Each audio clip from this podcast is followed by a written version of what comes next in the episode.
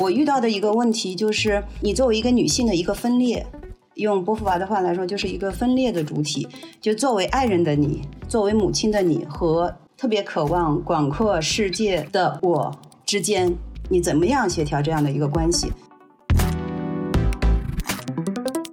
原话叫 "A philosophy that she can live by"，可以用来指导他自己的生活的一种哲学，而不是放在学科殿堂上那种高贵的冷冰冰的哲学。他在让我们理解波伏娃的时候发生了一个位移，在此之前我们会认为他们所构建的那个开放性的呃关系是萨特是那个主导，但事实上可能是势均力敌的。他自己去努力去实践这些东西的，而且他是照单全收的。在看他的时候，我真的觉得他非常强大。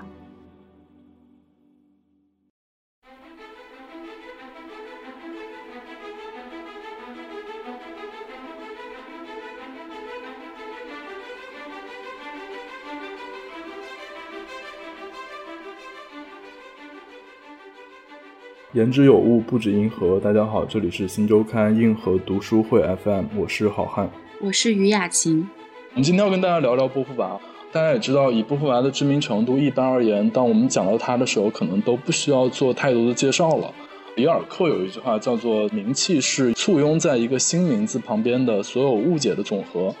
我觉得这句话拿来形容波伏娃特别的合适。那我们今天要给大家介绍的这本书。这个成为波伏娃的作者，他也认为说，即便是在今天，波伏娃的声誉已经到了如此的地步，包括他的这个书信啊，包括自传的出版物达到一百多万字的情形下，我们大家普通人对他的认识依旧是模糊乃至扭曲的。我们也特别荣幸的邀请到了，呃，北京师范大学文学院教授张丽，大家好，以及这个香港中文大学的博士，成为波伏娃的译者刘海平老师，大家好。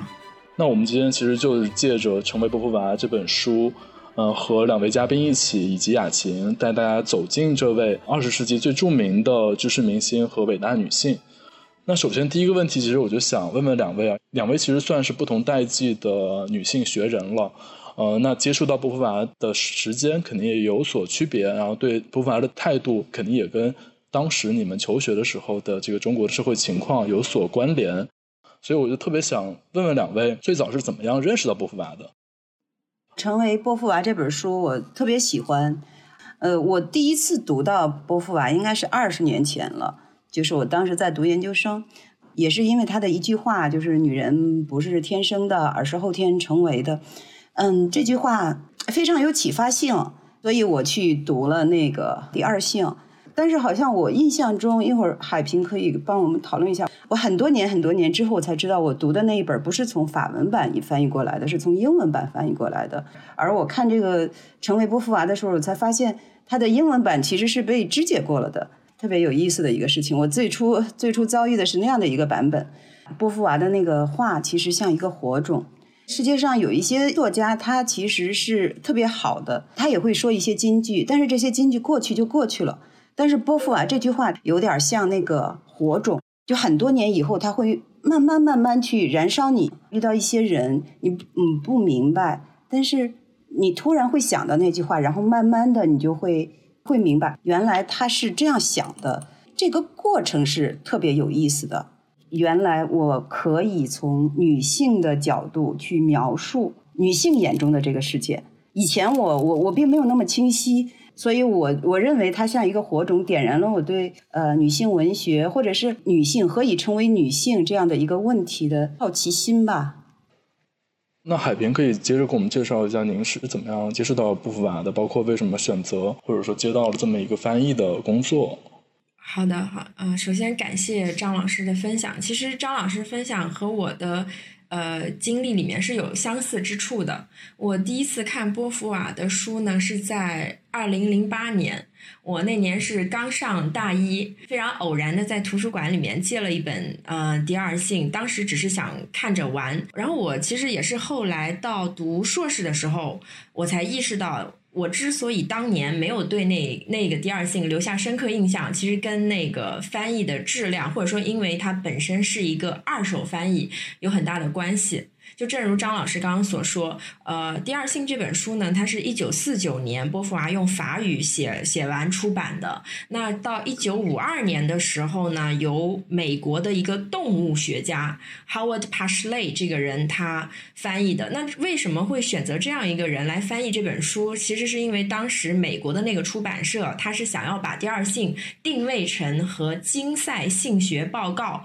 这样的书是一个类型的书去出版的，可能因为它的标题里面有 “sex” 这个词，所以导致那个英译本呢，其实是由一个嗯，可以说哲学基础非常薄弱的译者去译，所以把那个以至于它的英文译本质量。堪忧。那然后在中国的话，我们所看到的所有译本，一直到两千年是非常往后了之后，上海译文出版社邀请郑克鲁教授从法语译成中文。那在那之前，所有的中译本都是从那个有问题的动物学家译的英译本翻译过来的。所以，就我们所看到的第二性，我觉得这也解释了为什么在中国第二性这本书。就从来没有掀起它在西方，尤其是在美国这这些国家掀起如此大的影响力的可能一部分原因，就是这个它首先二手翻译，然后这个基于的原译本呢又有很大的问题。那我后来自己到香港念硕士的时候呢。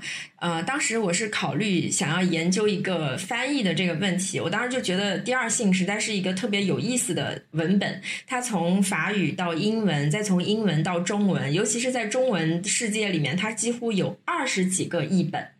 就数量非常的多，因为它实在是。太有营销和卖点的那种价值，尤其是在八十年代，我不知道张老师或者其他人有没有了解过，就是当时它的封面经常被加工成一些，就是让人会误解。它的封面上会印一些衣服穿的比较暴露的金发女郎，或者是一些女性非常妖娆的身体曲线的剪影。就是他那可能八十年代的时候也比较喜欢，就是往那个方向去营销这种书，不管它的内容是不是真的是关于这个。所以我当时就觉得这非常有意思。然后我自己看过的所有译本之后呢，我觉得。可能到目前为止是台湾的邱瑞鸾有一个女性译者，她花了整整八年的时间从法语译到中文，这个译本算是我觉得目前为止比较好的一个第二性的译本。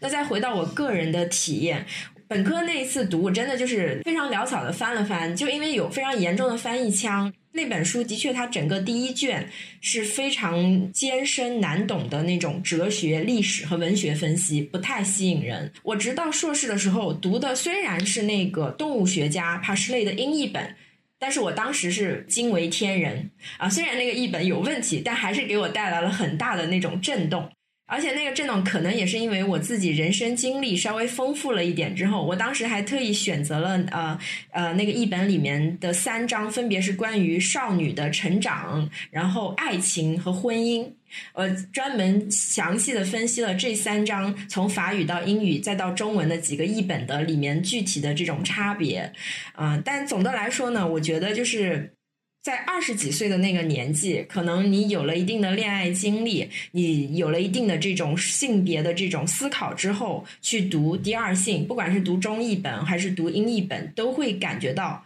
终于有一个人能够把你这个成长过程当中有很多的这种不管是困境或者说处境分析的非常透彻，而且他是用一种哲学的这种分析方法去分析我们日常生活当中可能你觉得无足轻重、本来觉得不值一提的事情，但是他把它剖析的特别的一针见血。这个就是我自己第一次接触波华的这样一个感受。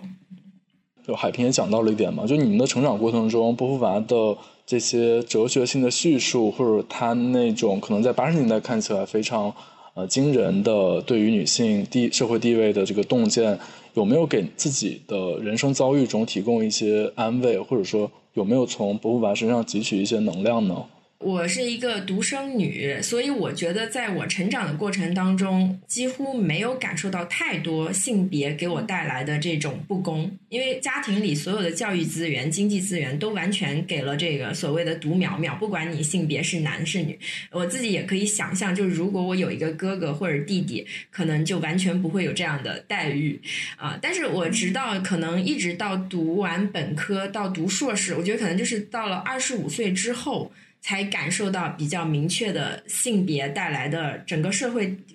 也也不能说恶意吧，但是会有一些压力，就是这个非常普遍的剩女啊，这些这些说法等等。那我当时看波伏娃的书，我觉得带来最大的一个慰藉就是，就是女孩是被鼓励就滑下去。你的人生就好像是一个滑梯一样，只要滑下去就能达到极乐世界。而他男孩从小到大成长的过程中对你的鼓励，就是你一定要勇攀高峰，你一定要努力的为自己争取各种各样的东西。就是然后爱情就成了女人的救赎，就是然后很多女孩子呢就会被鼓励，只要你找到你所爱的那个人，然后他也爱你，你的人生就完满了。但这也是为什么就很多女性后面就会很痛苦的原因。然后我觉得波伏娃呢，她就是从一个哲学的角度，当然这个可能我们不深究讲她那个存在主义里面的啊内在性，然后自在、他在那些具体复杂的概念。但是我觉得她很好的就是指出来，这个东西不是你个人造成的。而是整个社会对于性别、对于爱情、对于婚姻的这种观念上的建构，造成了你这个困境。所以你你不用责怪自己，或也不用责怪你的可能你的另一半，而是说这是一个宏观的结构的整体的问题。所以我觉得这个是他当时给我最大的一个启示。我自己在不断不断的这样成长的过程中，我我为什么说它是一个火种呢？就是你遇到一些具体的事情的时候，你会想，那我其实读研究生的时候也已经呃快三十岁了，所以我遇到的一个问题就是，你作为一个女性的一个分裂，用波伏娃的话来说，就是一个分裂的主体，就作为爱人的你，作为母亲的你和一个特别渴望广阔世界的我之间。你怎么样协调这样的一个关系？比如说你结婚了，那你你该生孩子了，然后你生完孩子，然后大家就觉得你应该带小孩，你为什么去去去工作什么的等等这些问题，其实它是更大的一个所谓的那个不公啊。但是你很少遇到会有人对男孩子这样说。我们都是生活在这样的一个环境里边，我们要克服，不要把它内化于你对自我的一个认识。那另外一个方面就是，因为我现在在学校里边。啊，教女性文学，我就会不断的跟大家一起讨论。以前这个事情我可能不是特别敏感，我在你们这个年纪的时候我不敏感这件事情。但是我觉得你现在应该敏感，你要意识到这是一个话语的一个圈套，你要努力从这样的一个话语逻辑里边脱开，这是最重要的。所以对我来讲，就是你要是说我遇到了什么样的不公，我怎么去克服它，我还真是一时半时说不出来。但是我相信每一个女性在成长过程中，你都会遇到那样的时候，但你心里是明白的。那么在你明白的那一刻，你怎么办呢？我就想，嗯，我我是遇到了这样的一个事情，那么我接下来要做的就是我要逃逃离这个，我要努力去克服它，然后往前面走。当然，我也知道，就是现在现在我们大家很多人都很敏感了，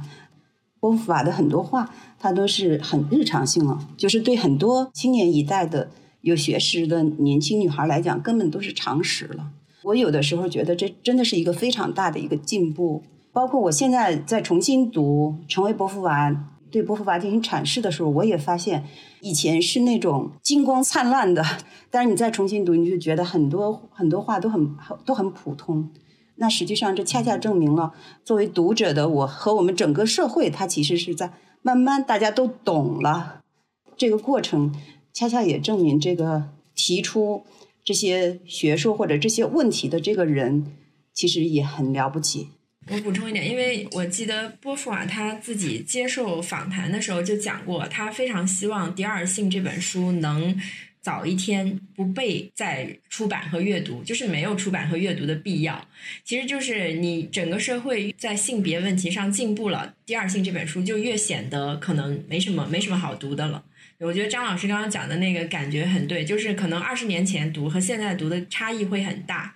然后刚才我我也想再分享一点，就是私人的好汉问到这个呃个人上的问题，因为我当时接这本书的翻译呢，呃还是犹豫了一下的，因为郭月找到我的时候，我的孩子才刚出生五个多月，其实我感觉整个人已经快要被这个育儿重担淹没了，但我当时就觉得。嗯，如果不做点别的话，可能真的就要被淹没了。我当时就觉得，这这接这本书的翻译对于我来说，反倒是像一个救命稻草。就虽然可能我每天只翻译两千字，但是呢，就是积累了几个月以后，我就会觉得，在这一段五个月到八个月的时间里，我除了育儿，我还我还做了一些其他有意义的事情。当然，这个完全是来自于我育儿的第一年里面，我的丈夫他做了一个，也是和我一起做了一个比较勇敢的决定，就是他辞职了，当了全职爸爸，当了一年多。如果没有全职爸爸在旁边的话，我也是不可能不可能完成这样一个三十万字的翻译任务的。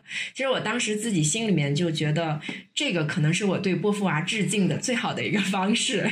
就是我自己在个人生活里去实践一下这种女权主义，或者说可能也不一定是女权主义吧。就本来这个事情父亲也是应该要承担的，只不过我可能以一个更为极端的方式来呈现出来，嗯。因为我是一个男性啊，其实我觉得我我读波伏娃的呃书和他的文章，我觉得可能是让我更深层次的去思考跟我有关的女性的呃处境。因为我觉得每一个男性他其实必然的都跟女性是有关系的。波伏娃他的这些女性主义的论述，他的这些分析，其实是对所有人都有借鉴意义的。那我也很想知道雅琴跟波伏娃的遭遇是怎么样的。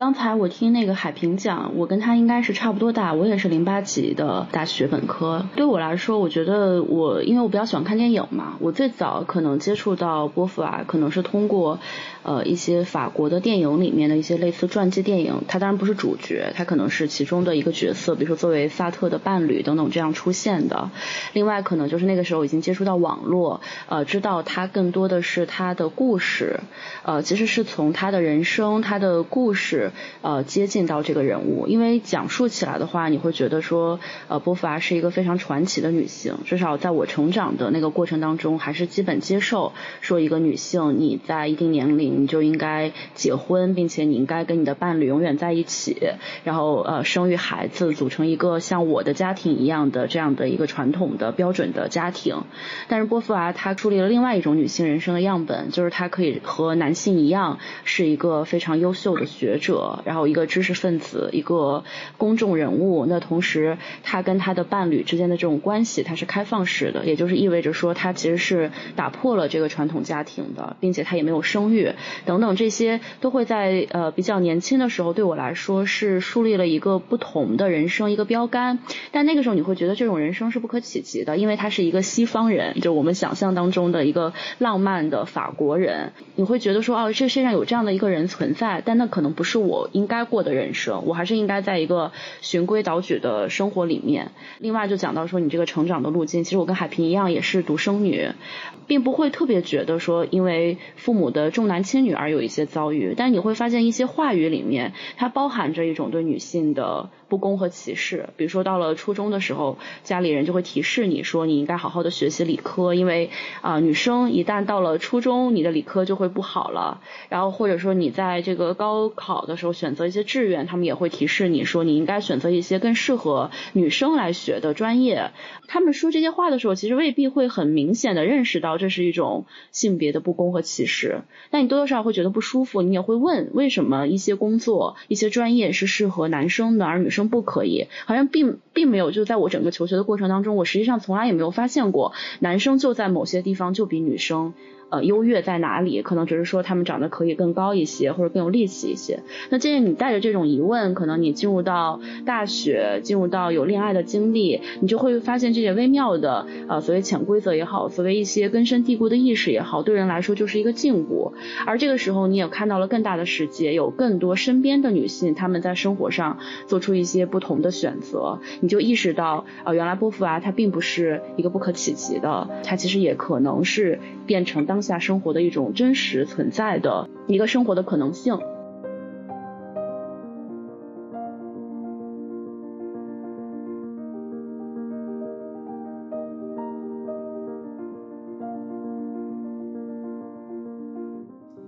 我觉得雅琴刚才的分享其实都涉及到了关于波伏娃她的哲学、存在主义哲学中非常本质的一些概念啊，比如说自欺，比如说。呃，社会可能会让女性去相信自己可能只能够成为那个样子，而放弃对自己自由的那种追逐和使用。我觉得这可能是已经是很深刻的一个一个角度了。我们后续再慢慢展开啊。那因为我们知道，呃，《成为波伏娃》这本书，它其实是一本呃蛮特别的波伏娃的传记，因为它克服了很多呃既有的大家对波伏娃的成见。那大家对波伏娃的成见，其实一个是它这个。有人会认为说波伏娃是萨特的跟班，包括有呃知名的媒体《纽约时报》它都会指出说波伏娃认为他没有这个哲学原创性，然后包括也有夹杂着女性的标签的对波伏娃的污蔑和歧视。那这本书其实是挑战了这这个这个层面的关系的。那另外一个也是跟萨特有关。因为波伏娃和萨特的情人中间会有特别多的呃复杂的八卦，那这个也是各种桃色的新闻、各种呃媒体大做文章的地方，然后把波伏娃描述成一个呃最后在爱情中沦为男人的猎物、沦为风流倜傥的萨特的男性知识分子凝视下的。有点可悲的典型的女人的形象，就是为了准备这个活动嘛。我昨天晚上特意去看那个花神咖啡馆里的情人们，就彻头彻尾的把这个呃波伏娃描述成一个小女人。她虽然做出了好像思想上的一些举动，呃，写文章试图成为知识分子，但依然逃不过女性的宿命。所以我们其实可以先从这本书挑战大家对波伏娃的既有的标签开始讲起。那我们其实就可以先从这个呃萨特和波伏娃的传奇爱情开始讲起。呃，雅琴，这个话头由你来开始吧。其实这个就是我我刚才讲到的，我最初对波伏娃的认识就是来自于他跟萨特的关系。在我比较少年的时候，会觉得这种关系是非常具有挑战意味的。呃，因为他跟我所知道的，或者说一个女性应该拥有什么样的爱情关系都不一样。啊，但是随着这个时间的流发展，因为现在社会整体的意识来说是越来越保守了，很多人他就会不停的去说啊，波伏娃实际上在这种所谓的开放式关系里面，他也是充满了嫉妒心的。那其实我在看这本传记的时候，呃，我觉得这个传记也比较真实的写到，至少在最初他们建立这样的关系的时候，呃，也依然是要克服这种嫉妒的感受。但我觉得这种嫉妒感受其实不是波伏娃单方面的，实际上是进入到这段关系的两个人。或者是其他的呃人，他们其实都是有主体性的，他们是可以选择进入这段关系，也可以选择离开这段关系的。这个是我觉得，就是我在读这本书之后一个比较明确的认识吧。但另外一方面，我也的确发现，就是呃。这种所谓开放多边的关系，有的时候它的确是可以成为，尤其是男性来利用，或者我们说打引号的玩弄啊，但这个玩弄可能要看你怎么来看待这个事情。呃，女性的一种方式，呃，这个在我身边其实我也亲自听说和见到过。呃，以这个假以自由之名，但实际上最后行使的还是说以一个男性啊为这个中间的核心人物，然后其他的女性啊围绕着他这样的。一种关系是比较常见的。举个例子吧，就我跟我一个朋友，他可能最早想写一个剧本，这个剧本就是说打开这个传统的家庭，要树立一个一个男性和两个女性他们之间都有爱的这样的关系。那我就问他，我说为什么所有在我们关于这种多元呃家庭的想象当中，都是以一个男性为中心，而其他的女性围绕着他呢？那你看上去好像这种关系很现代，实际上和《甄嬛传》或者我们知道的这些宫斗剧又有什么区别呢？这个其实是我对。对所谓呃性自由打引号的性自由的一个一个反思的一点吧，我觉得这个关系一定是要建立在大家都很平等的基础上，而不是说一群女性围绕着一个男性啊。当然，实际上你看了这本书之后，你会发现他们我觉得更重要的关系其实是在知识上的朋友，或者说战友，或者说同志。那彼此在几十年的这个生活当中，都对对方呃进行了甚至是无条件的支持。比如说，他们其实也有意见相左的时候。但是更多的其实是，无论你跟我的意见是否相同，我都可以站在你的背后去支持你。甚至他们也从来没有真正的在一起同居过，可是保持着这样的一种伴侣的关系。其实我觉得这些反而是转移到中国之后，大家所比较忽略的部分。对，而且我觉得刚才雅琴讲这个，就是因为这书里其实也有提到，就是说这个书基本上粉碎了大家对于萨特和波伏娃的这种以萨特为中心的浪漫的开放式的偶然的爱和本质的爱的这个这个想象啊。因为其实，在波伏娃和萨特的爱情的头十年里面，波伏娃其实就跟呃另外一个男人有过非常强烈的热恋，曝光出了性件儿。其实我也觉得这是这本书或者说关于波伏娃和萨特中的故事。就可能是我读这本书里非常有快感的一章，因为它其实一个是粉碎的一个印象，另外一个也非常精彩。我也想问问两位啊，就是呃，海平和张丽老师，你们会怎么看待这样一种所谓本质的爱和偶然的爱这种知识分子之间的这种契约性的爱情？你你们会怎么看待这个呢？嗯，因为你刚才说挑战嘛，的确是一个挑战，就是看到了一个不一样的波伏娃。呃，就是比如说，你也会看到，就是波伏娃除了萨特之之外，就是什么博斯特呀、阿尔格伦呐，还有那个朗斯曼他们的关系，而且是非常真挚的那种爱。这里边也也写到波伏娃和一些女性的情感，就是同性的情谊。所以，首先就是他在让我们理解波伏娃的时候，就是情感的时候，他发生了一个位移。在此之前，我们。会认为是这个关系里边萨特是那个主导，但事实上可能可能是势均力敌的。他们所构建的那个开放性的呃关系是你可以，你也可以。但是我们呃在在传统的理解里边是，你看那个萨特可以，然后波伏娃是那个那个第二的，但实际上你看到了一个特别特别强悍、特别有激情。呃，甚至有的时候是那个那个，比如说那个博斯曼，我我我我记得他比他要小十十多岁，对吧？是是真正的现在流行的那种所谓的年下恋，就是他已经快五十岁了，然后那个男孩子才三十多岁，而且你也会看到，就是说波伏娃他对这些情感的这种珍视，这样的一个一个关系，他开始让我意识到，就是就是波伏娃他其实是一个特别有血有肉的人。因为在在此之前，我们都觉得他会依恋那个萨特，但是他们其实是一个相互支撑的。刚才雅琴说是知识上的平等，从知识上来讲，他们是一个互相启发和激励。就包括萨特他的最早的那个作品，要是用小说的方式写，还是用什么样的方式写，都是波伏娃帮助他。另外就是波伏娃去帮他去修改很多的作品。如果说一种哎，你怎么理解开放式关系？那么在我们这样的一个语境下，我们每个人都有自己的理解。但是你如果放在波伏娃和萨特的这个呃这个语境里边，因为他们不生活在我们的道德框架里边，因为他们自己有一个契约，我们是个后见之明，我们所有的东西都是后推的。而且我注意到一个细节，就是这两个人他们的交流，就是就非常非常令人惊讶。就是比如说，每天早上都在那个叫什么卢森堡公园或者咖啡馆见面，持续了五十一年。就是说，呃，你不能说没有萨特就没有波伏娃，这个话是不应该是这样说的。应该是，其实没有萨特，他也会成为波伏娃，只不过是他和萨特在一起加速了他成为波伏娃的这样的一个速度。呃，我觉得这才是对波伏娃比较公正的一个理解。读这本书的时候，一定要意识到，不能时时刻刻把萨特和波伏娃的关系作为我们理解波伏娃的这样的一个角度。当我们这样的话，其实我们也陷入了别人的陷阱。我们说不是这样，不是这样，不是这样，但其实压根儿就不应该去这样讨论问题，而是说这个女孩子她独立成长的过程中，她在很小的时候，在没有遇到萨特的时候，她就开始思考自由和爱情的兼得。这个女孩她一直是这样想，然后可能她没有答案，她一直用实际行动在思考。而在她遇到萨特还没有成为这种情人之前，她已经显显示出了她非常过人的这种才智。他和萨特一起去考试，一个人第一名，一个第二名。就是你要是从这样的一个成长角度上讲，他的聪聪颖在一开始就已经种下了。他并不是说受到他的启蒙，受到他的启发，他不断的成长，不是这样的。他一开始就在那个地方。当然了，我们我们也也要说，他们两个人实际上是互相互相成就的，因为在这之后。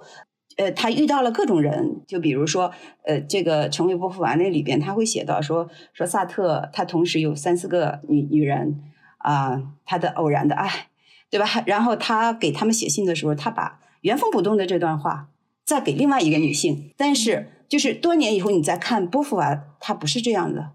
他是单一的跟那个男性是非常诚挚的去去去交流，而且他和那个人的。诚挚的交流和交往，而萨特也是知道的，所以从这个角度上讲，我我我觉得他那个波伏娃还挺挺可爱的。波伏娃最大的一个意义就是，就是他特别的坚定，然后勤勉。你能想象他每时每刻都在都在写作，而且他每时每刻都把自己所遇到的这些事情写下来。每去一个地方，他就出一本书，包括去去美国，然后去去苏联，去中国。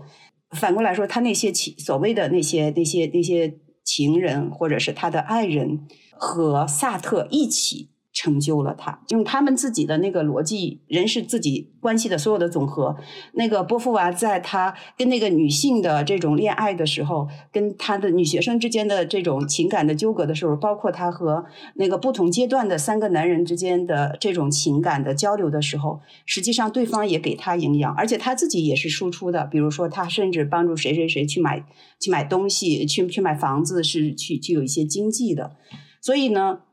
我觉得认为波伏娃是那种从属关系，然后我们就不断的说他不是，他不是，呃，其实也是陷入了他那样的一个话语逻辑里边。刚才我们说那个媒体的那些报道，包括他在美国所受到的那种热烈的欢迎，实际上波伏娃他是一个那么矛盾的人。他首先他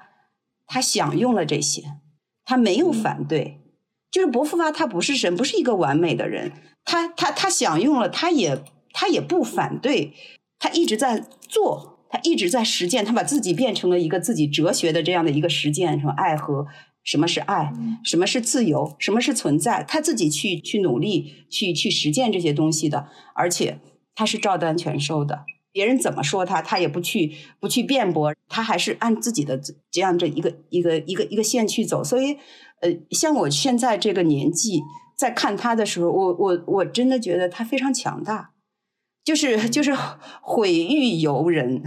就是别人就是说他那么美丽的最美丽的女性存在主义者，放在波伏娃的这个逻辑里边是多么不能接受的。但他，我想他内在里边也享受这些。但是要说一下那个开放式的关系吧，我读这本书的时候，我想到的一个问题：谁是本质的爱和谁是偶然的爱？那我们在读的时候，我们说萨特和和那个波伏娃之间的关系，不用想，我们都会知道，哎，谁是本质的，谁是偶然的。但是这是站在波伏娃和萨特的角度去理解这个问题的。如果说，比如说，呃，你如果是站在博斯特或者是阿尔伯格，还有那个朗斯曼那些男人男人的角度，你你你也许会觉得波伏娃是那个偶然的，也可能会这样觉得。另外呢，就是。跟波伏娃发生情感的那些女孩子的后来的命运，我特别感兴趣。就是我感兴趣的是什么？当她已经知道，她在未来，她也已经知道，她在这两个强大的人那个关系里边，他们其实就是偶然，他们自己也看到了。但是后来他们的生活是怎样的？因为我知道，就是比如说，她有有一些女性，她很独立，她就走了。但有一些他特别年轻的时候，他就陷进那个关系里边，然后有还还有很多的纠葛。但是那些男性，那些跟波伏娃产生情感关系的那些男性，他们大部分人和波伏娃保持了长久的一个关系，同时他们每一个人都在自己的专业领域做出了贡献。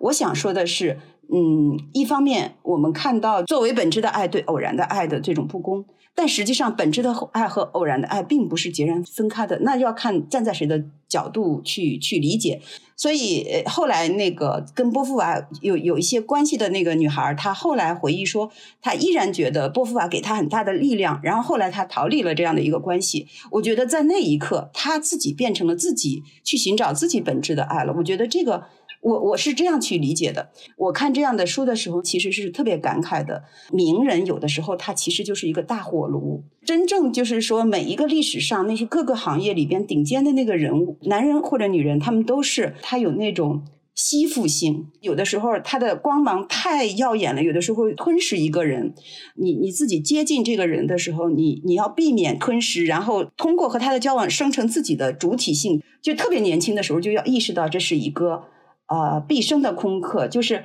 被一个有光芒的人吸引，它是美好的；但是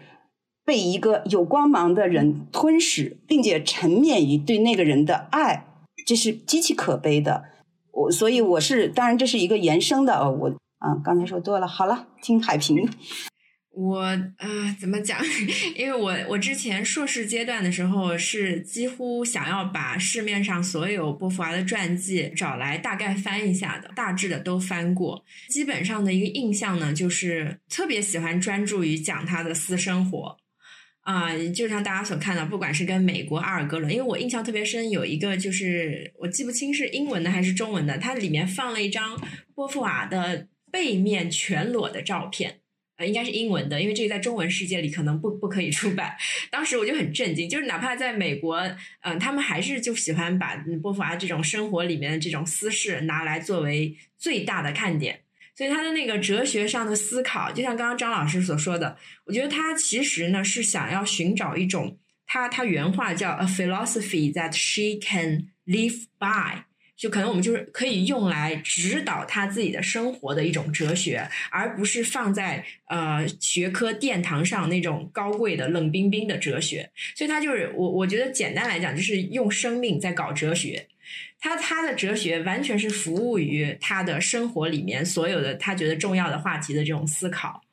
看到这本书，当时郭跃给我发了一个样稿过来，英文的时候，我我当时觉得我非常喜欢这本传记一开始他的那个观点，就是他终于能够至少把哲学和他的私生活放在一个同等的地位去写传记。原来几乎我们所有看到的传记都是私生活远大于波伏娃的哲学的。当然，可能也是因为，就是波伏娃在他自己活着的时候呢，有一点故意的想要降低自己哲学家的那样一个身份，所以有人说他是那种深贵的哲学家。的确，他其实一开始是想成为作家的，他更想成为一个作家，啊，哲学可能是他第二的一个追求。但我觉得这本传记的比较好的呢，就是首先这个立场。啊，至少把哲学拉出来了。然后其次呢，就是非常清楚的给我们证明，萨特在他漫漫的人生中，首先肯定没有那么重要。然后呢，他我觉得里面讲的很清楚的，就是大概过了可能他们俩在一起七八年之后，他们俩已经放弃了，就是想要继续维持，不管是性关系还是这种恋人的关系，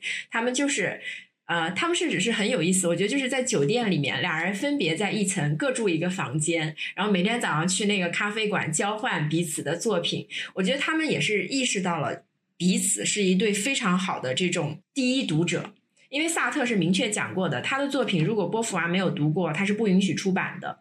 我觉得这是一个非常高的这种不仅是评价或者信任，嗯，他一定要先波伏娃读过他的作品，给他提过意见了之后，他的作品才能拿去出版。我觉得翻译这本书对于我来说呢，首先是我终于找到一本就是能够克服前面呃我们能看到的波伏娃传记里面那种窥淫欲式的描写方法啊，终于不把他的私生活作为唯一的卖点。那其次呢，我自己在翻译的过程中也有很多那种细节让我觉得。波伏娃对于我来说终于走下神坛了，因为我之前读第二性，嗯，读来读去之后，我的感受就是让我意识到，我可能终其一生都写不出这样伟大的作品，就是反而会让你产生一种距离感。因为这个人实在是太厉害了，但是后来看这个传记里面，尤其是他青少年时期，他对那个同学马厄波伏娃是一个非常看脸的人，他里面非常详细的写他什么他的眼睫毛、绿色的眼睛、什么躺在那儿的那个姿势怎么怎么迷人，就是就你就意识到他的作品再伟大，他的哲学再高深，但是在生活中真的他还是一个非常有血有肉啊，非常可爱的一个人。然后后面呢，打动我的就是。呃，当萨特跟他提出结婚的这个，当然萨特提结婚不是真的要结婚。当时他们俩因为考完国家哲学教师资格证以后呢，给他俩分配在了一个很相距很远的两个地方，其实有点像是假结婚。假结婚了之后，国家就能给他们分配比较近的，就不用不用异地了。波伏娃考虑之后。就直接拒绝了萨特，因为他非常清楚，哪怕是假结婚，也会给他带来很多其他的这种他不想承担的义务。我觉得这一点真的是很难得，在他那个年代，尤其他的他出生的家庭，他的妈妈是一个非常虔诚的这种宗教徒，他其实能够完全摆脱家庭的影响，然后又拒绝掉萨特这样一个请求，而且他非常明确的在很年轻的时候就意识到他不能要小孩，因为他意识到他的天命就是写作，他人生中最珍贵的东西就是他的思想，他一定要把他的思想记录下来。我觉得这一点是很宝贵，以至于他后来不。管是跟美国的那个作家阿尔格伦再怎么陷入热恋，阿尔格伦送给他多次跟他求婚，又是送给他那个一个求婚戒指，他甚至还带回了巴黎，然后在他的朋友间就展示他的那个戒指，而且他把那枚戒指还带进了他的坟墓。但是即便如此，他还是严词拒绝了阿尔格伦请求他搬家到芝加哥的这个请求。我觉得这个让我当时感触很深的就是。他离不开巴黎，因为他每次写作的时候，经常要去那个法国国家图书馆查资料。然后呢，又要跟萨特交换他们俩的这个写作的东西，互相交流。我觉得可以用 Virginia Woolf 的那个 A Room of One's Own，就他一定要有一个自己的那个房间，所以他绝对不可能为爱情牺牲掉他的写作的那个空间，他写作所需要的一切这些东西。我觉得这一点是波伏娃。之所以能成为波伏娃，而且他哪怕没有萨特，他也能成就一番事业的一个最最重要的原因。然后关于开放式关系，刚才张老师讲的特别好，的确，我觉得波伏娃的和萨特这种开放式关系当中呢，有一部分人其实从某种程度上来讲，可以说是受害者。嗯，这个到到目前为止都是有争议的，而且波伏娃自己在这本传记里面，我们能看到的，其实他是有一些愧疚和悔恨的，尤其是他对于自己的学生，嗯，有一些女学生，因为那些女学生一开始是被他吸引，但是后来这些女学生后来又跟萨特在一起了。我觉得这部分呢，不能简单的用开放式关系来去衡量和判定，嗯，这个就更为复杂。但但我个人觉得，一开始他和萨特。决定实施这样一个开放式关系，其实我觉得是对于婚姻这个制度的一种很勇敢的挑战。因为萨特他就意识到，他们俩是不可能在这种传统的单偶制、独占性的婚姻关系当中，就是做到。彼此忠诚的，所以他很勇敢的提出了这个呃 contingent love 偶然的爱。其实我很多年前第一次看到那种就是乱七八糟的传记上写的时候，我记得很清楚，有人说这个其实就是咱们中国说的呃家里红旗不倒，外面彩旗飘飘。那彩旗就是偶然的爱，红旗就是那个本质的爱，啊，他我我记得很清楚这个比喻，他做了一个中西方的对比。但我后来再再看，我觉得呢，就其实他们是完全忽略掉了波伏娃在这个里面他自己的那种主体性。我记得很清楚的有一个细节，就是他跟那个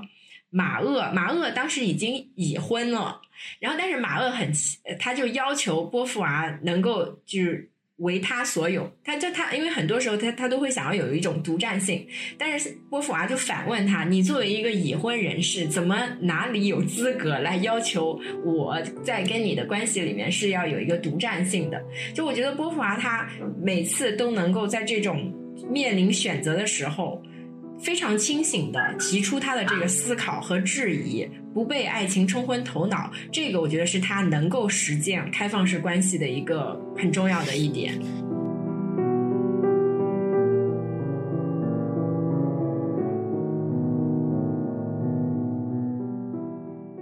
呃，刚才听两位讲了很多啊，我觉得前面张丽老师讲的那句话特别的点题，叫呃“毁誉由人，照单全收”。我觉得这个其实成为波伏娃，就是这个成为的过程，其实是啊波伏娃的哲学里，或者说存在主义哲学里非常重要的一个一一个一个体验吧。就是说，人其实没有跟一切都和解的瞬间，其实我们是在一个永恒的成为自己的过程之中的。那这本书展现的也是一个特别多维度、特别复杂的波伏娃，就他的行动，就像刚才海平讲的，他是用自己的行动去践行一种。跟生命有关的哲学，就是他把自己活成一种哲学。我们讨论波伏娃，它其实不只关于女性主义，它也关于呃存在主义。那大家其实很多人对存在主义的指责是，呃，大家认为存在主义说啊，世界是荒谬的，然后这个人是自由的，人要承担这个自由之苦。那其实存在主义好像指出了这个世界的问题，但是好像没有提出一个行动的方案。大家认为存在主义没有给出任何的。呃，道德指南就是你，你如果是存在主义者，好像什么都是可以允许的。那其实这本书的一个很重要的地方也是说，从哲学层面上，他去把波伏娃定位成存在主义女王。他认为波伏娃在哲学层面上也对存在主义哲学的道德观念，他呃达到了一个非常实质性的突破和进步。呃，简单总结而言，就是说波伏娃认为，呃，所谓的萨特的这个自由，他。不应该是无限制的。波伏娃也是在他人生中漫长的伤害他人、被他人伤害的过程中，感受到了他人的必要性，感受到了道德的必要性。我也想问问，就是海平能不能给我们再详细的讲一下，呃，波伏娃在这个层面上的这本书给我们提供的一些呃视角。读硕士的时候，我有翻过萨特的那本《呃存在与虚无》。存在与虚无开篇的时候，我觉得有一个例子是比较能够让大家非常快速的理解他想要阐述的那个自在和他在的那种东西。他就说，一对男女在约会的时候，男性对这个女性是有有意思的，然后他把他的手放在了那个女孩子的手上面。这时候他说，这个女孩她就处在一个十字路口，可以选择把手抽开，你也可以选择。留在那儿回馈他的爱意，那还有第三种，就是你不想做任何选择，你你想放弃自己做选择的这种自由。他这个例子给我们讲，为什么萨特就是总是说什么，哪怕是你要承担自由所带来的你不想要的那个后果，但是你一定要要选择这个做选择的自由。但是萨特呢，在这本书里面，我们看到的就是他没有提供出一个可供大家怎么讲道德指南。凯特·科特·帕克里特他也说过，就是哲学家并没有义务给大家提供一个所谓的道德指南，道德指南从来就不在哲学探讨的那个。一定在这个范畴之内，只不过波伏娃他做出了一些这方面他自己的这种总结，或者说他的一些思考。然后也正如你刚刚所说，在这个书里面，我们看到就是波伏娃很明确的提出，这个自由肯定是要有限度的，而且这种自由呢是不断的在自我和他者之间的一种互相的这种拉扯，或者说互相的一种协商当中才能达成的一种长期的自由。我觉得这一点就是波伏娃在他的人生当中，根据他的种种这种关系，他的这种痛苦，他的反思得出的，嗯，可以说是给存在主义得出的一个可以看成指南的一个角注吧。我觉得，嗯。对，说到这儿，我其实还有一个延伸下来的问题，其实想问大家，就是因为我现在看到也有一些人指责说，呃，波伏娃其实她还是一个比较精英的女性嘛，就是她其实也有一些言论是涉及到今天看来有一些打引号的厌女的，因为比如说她讲到说，解放女性意味着不再把她禁锢在与男性的关系当中，呃，但也不意味着割裂这种和男性的关系。那同时，她认为说，克服女性的问题最好的方式就是。忽略它，也不希望说要将这个固定在女权主义的混凝土块里。他认为女权主义是一个混凝土块，直到很晚年的时候，他才公开承认说自己是一个女性主义者。呃，这个部分其实就让我想到之前采访张丽老师，你也谈到有很多的女性作家，比如说她其实在她的作品里面能看到她有很强的女性主义的意识或者自觉性，但她可能会拒绝承认自己是一个女性主义的作家。我不知道你们怎么看待就是波伏娃的这个面相。就是波伏娃，她很显然她有她的那个精英知识分子的那一面。其实女性也是分很多阶层的，我们可以从种族、呃，可以从阶级等等各种角度去看。波伏娃也不是一个特别完美的，呃，甚至在这本书里边也有很多很多时候你也会不一定会完全赞同她。呃，但是这本书它好就好在就是一个成为是一个过程，最后她终于成长为了一个女性主义。的波伏娃，呃，如果我们把他的很多话拿出来，他有很多话是不经推敲的，就就经不住推敲的，因为他他在构建他这第二性的里边，他其实是有很多要自圆其说的那个东西，呃，但今天看起来有很多东西，它已经不一定是适合我们今天了，但它里边有一些那种基本的框架或者基本的逻辑或者基本的观点，我们我们是认认可的，我觉得，呃，所谓的那种精英化的这个视角。波伏娃，我我想他已经认识到了他和嗯萨特之间这种其实有点不接地气，就每天都是在在在咖啡馆里，其实他认识的人全部都是著名作家，文学史上非常重重要的一些人。前几天我看一个材料，就是一九五五年萨特和波伏娃来到中国，然后在中国待了四十天，就是他去看了中国的农村和农民。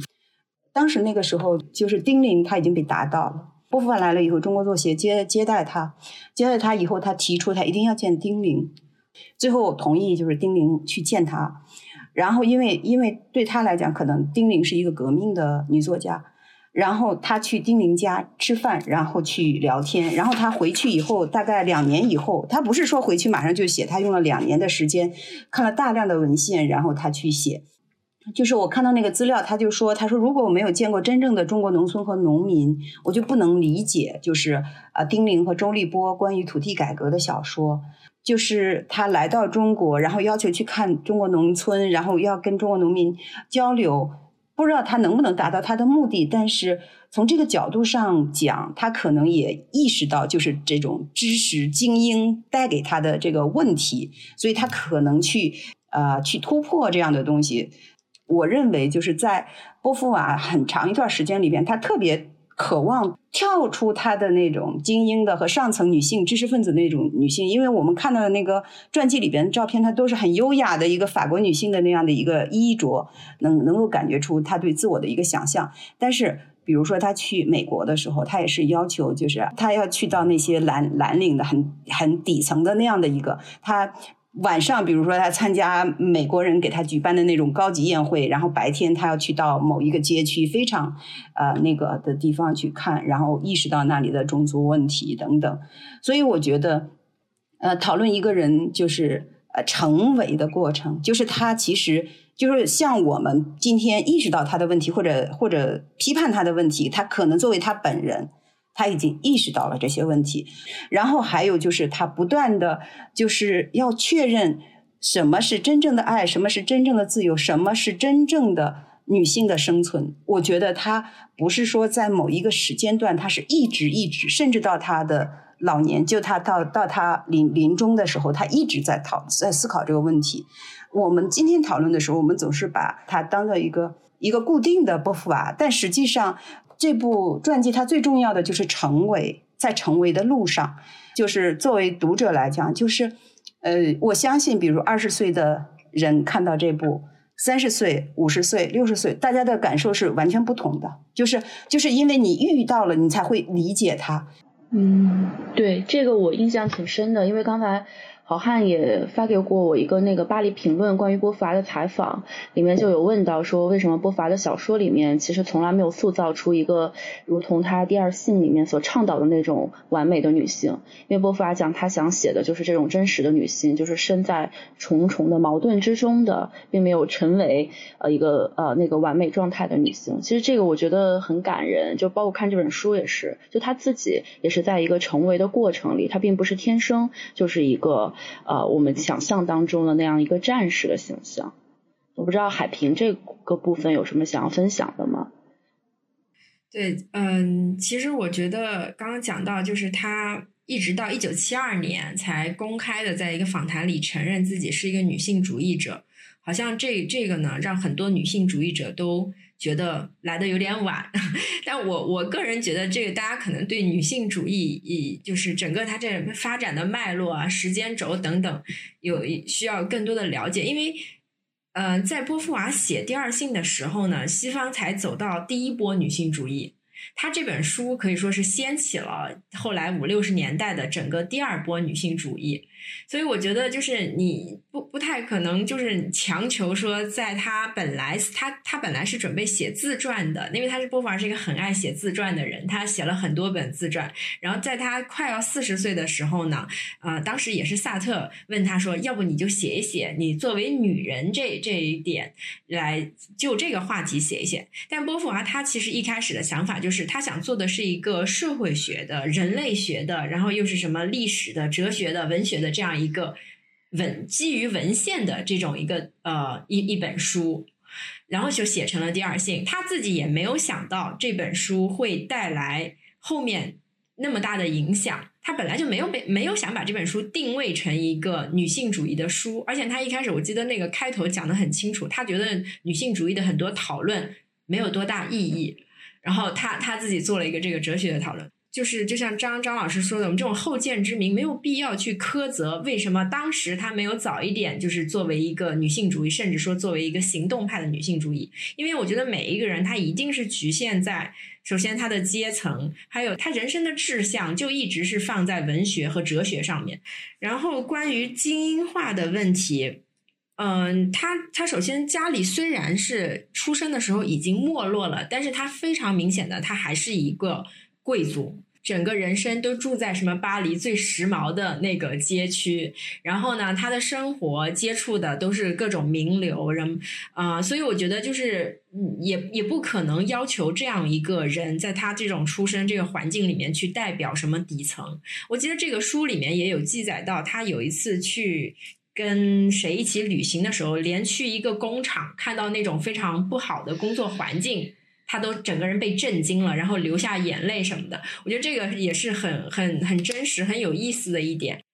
然后我记得他还有一点，就是他他们在法国，就是好像有一派人都认为社会主义实现了之后，实际上阶级呃这个性别的问题会随着这种社会主义的实现而自然消解。好像波伏娃有很长的一段时间，他也是持这种观点的，所以他们其实是觉得没有必要单独来解决性别的问题，只要实现了社会主义，那这这个就不存在了。所以我觉得就是，嗯，可能就是他的这个出身，他的这个阶层，他的生活，就就必然决定了他只能是从这个哲学的非行动派的这种角度去诠释女性这个问题。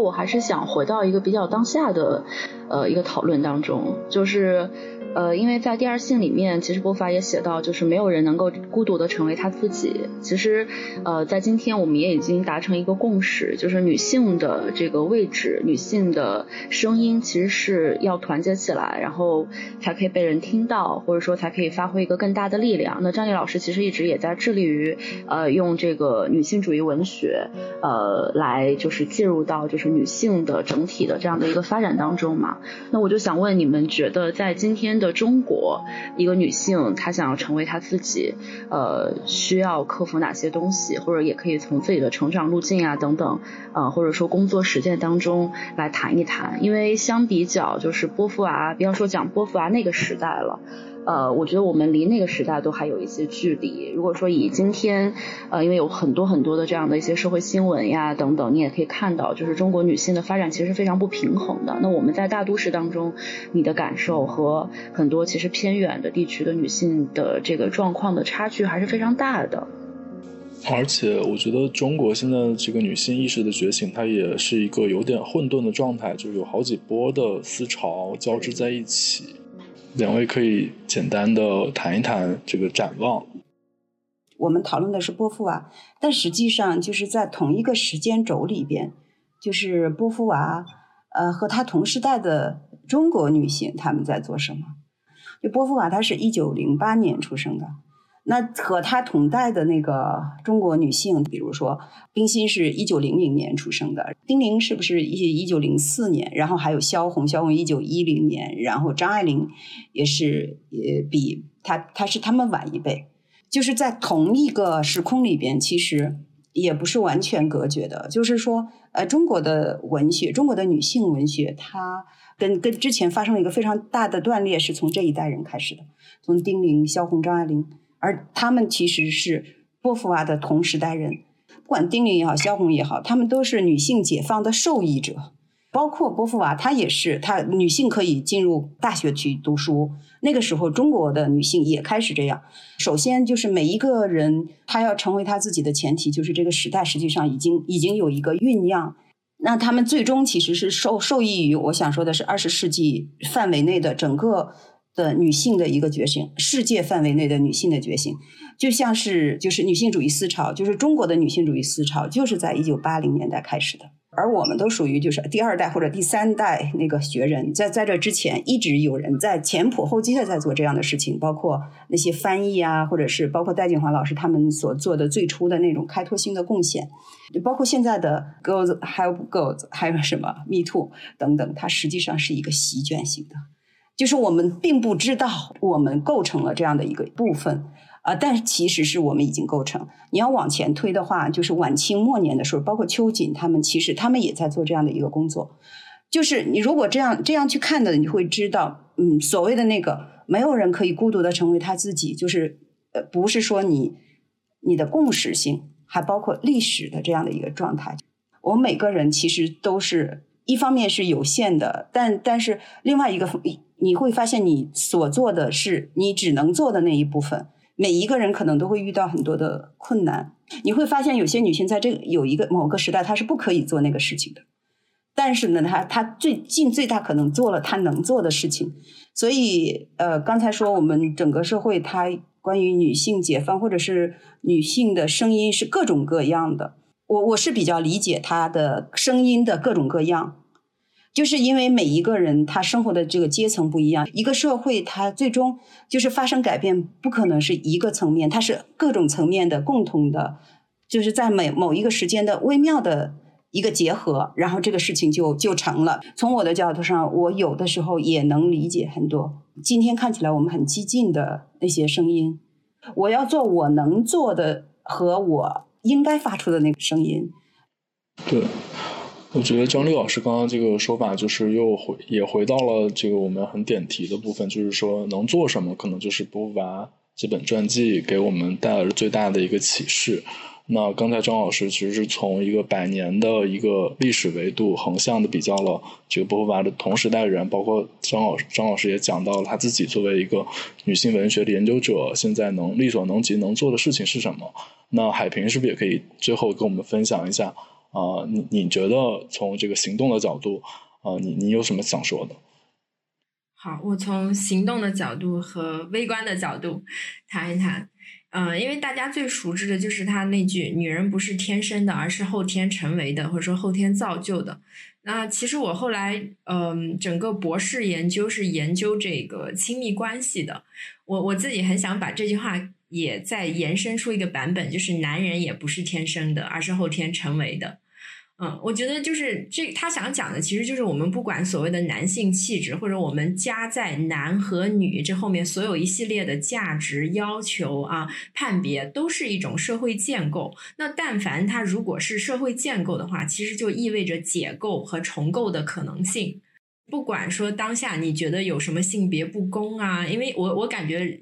很多年轻人现在有一种。不婚不育保平安这种说法，嗯，我我我很能理解，因为可能往前推一个十年，我自己也是有这种类似的想法的。但是我觉得，就是我们不能因为说对大环境的不满意，或者说哪怕说婚姻制度，因为很多人也会认为婚姻制度可能再过个几十年，它会自然消亡的。嗯，所以我觉得没有必要因为某一个制度或环境里面的问题而让自己因噎废食啊，固步不前，或者说不去做那种尝试。我觉得像这本书，刚刚我们都讲到，波伏娃这个书里面呈现出来的，就是他整个人是有非常大的生命能量。他非常勇敢的，然后就一直去做各种爱的尝试、写作的尝试、哲学的尝试。我觉得你只要去踏出那一步，然后你不用就像刚才张老师说的，就你照单全收、毁誉由人，你不要太在乎外界的那种声音。当然，我做出这种鼓励的同时呢，也要小心，就是可能也会有的时候是以卵击石。然后同时，网上也有很多。嗯，太多太多了。但是我现在印象深刻的就呃，Papi 讲她结婚之后，因为孩子没有跟她姓，可能跟呃她丈夫姓了之后呢，就很多人骂她是婚驴，就冠夫姓的这种讨论啊，种种种种，让我让我觉得现在呃中国的女性主义的讨论呈现出一种都很极端，嗯，然后也很混乱，然后混乱了之后呢，就导致很多年轻人看了之后很恐慌，恐慌，然后就就完全对这个东西。就直接拒绝掉所有的，他想我我不想，就好像我不想趟这趟浑水一样，所以我不婚不育保平安。我觉得这个是没有必要的。然后另外一点呢，就是讲到刚刚男人不是天生的，而是后天成为的。我觉得现阶段我们虽然因为 Me Too 啊，因为各种问题，然后指责男性，但是我觉得要意识到一点，就是。这个是因为整个社会里面，男孩成长的过程当中，他没有受到一个好的教导，甚至是受到了很多不好的这种引导，所以导致了一些问题。那我觉得，如果说我们该怎么做的话，尤其可能因为我自己成为母亲之后，我我生了一个男孩，我会经常考虑这样的问题，我会非常有意识的去避免掉原来性别上的一些。就简单来讲，就为什么男孩就不能哭呢？为什么男孩就一定要压抑自己的情绪的表达？我觉得这这个都是我们可能这一代人八零后、九零后成长成母亲之后可以去做的一些改变。在你养育自己的下一代，不管男孩女孩的时候，就可以去故意的去打破原来很多的这种性别上的一些偏见，去尽量让他们。避免受到这种啊性别上的迫害。然后第二个微观的层面，我觉得就是亲密关系里面是可以做很多微观的个人的这种抵抗的。当然，这个里面会涉及到很多你要去对抗家庭、对抗社会。但是我觉得只要有勇气，还是可以去做这种。嗯，就像波伏娃，就是你你你自己在这个过程当中一定要坚持你自己，坚持思考，自坚持反思。那我觉得就是不管是呃婚姻啊，或者说恋爱，其实这个里面还是有很大的一个自由空间，由你自己去掌控，然后去抵抗一些社会上的问题和不公的。